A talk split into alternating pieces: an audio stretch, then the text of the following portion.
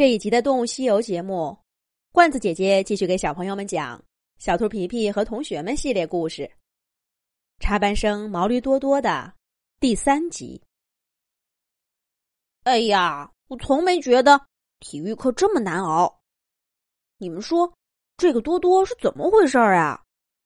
平时看着那么温和，竟然敢从课堂上跑了，真是想不到。可不是嘛！你们没看到，他当时的脸色特别难看，嘴角还不停的抖，吓了我一跳。我想过去拉住他，结果他腾的一下就跑了。说起脸色，山羊老师的脸色才叫吓人呢。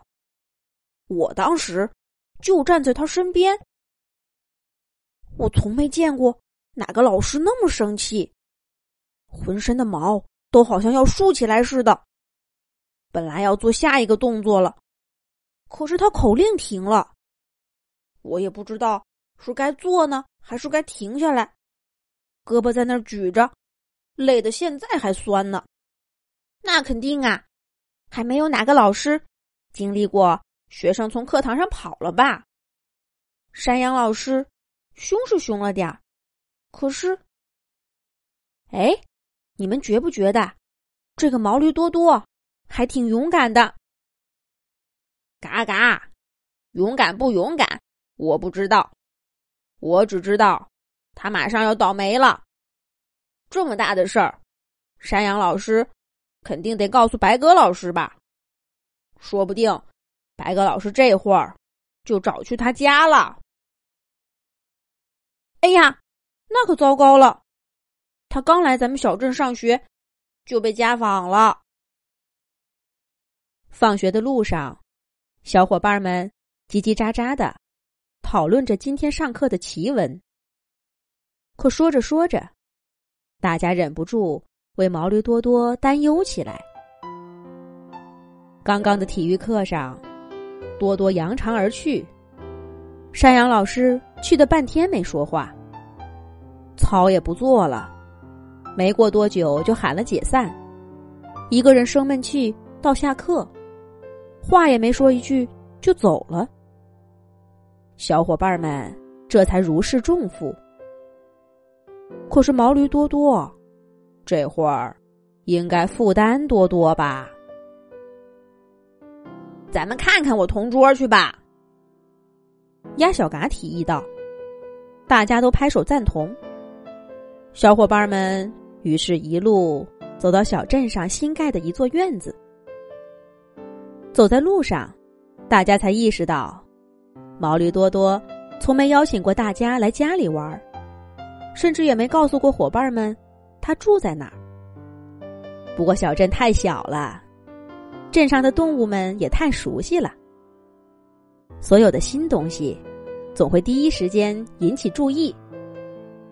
只是谁都没想到，大家会在这种情况下，来到一位新同学的家。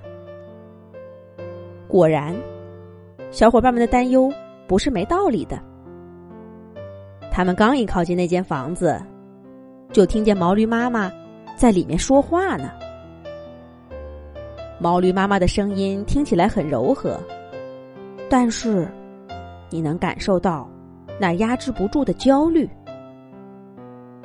多多，你告诉妈妈，只是换个位置做操而已，为什么不去呢？还从课堂上跑回来了。我不会做。毛驴多多生硬的回答道。可是白鸽老师说了，这个操是这节课新学的，大家都不会。这山羊老师又不是在惩罚你，只是让你跟。跟那个对，跟姬小飞换个位置。那个位置怎么啦？姬小飞能站在那儿，你怎么就不能呢？我说了，我不会坐，我不想换地方，不想站在前排。这声音还是毛驴多多的声音，可是小伙伴们却听起来很陌生。在学校的毛驴多多。从来没有这么激动的说过话。毛驴妈妈的情绪也上来了。你这孩子，妈妈真不明白。咱们转学到这个小镇，老师好，同学好，你这成绩也不错，不用妈妈操心了。怎么今天就为这做操的位置？哎，多多，多多，你要去哪儿？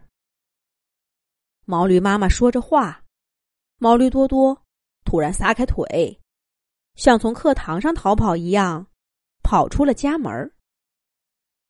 他目不斜视，一门心思的往前跑，根本就没有看到家门口的伙伴们。倒是追出来的毛驴妈妈，跟着大家打了个照面儿。接下来会发生什么事儿呢？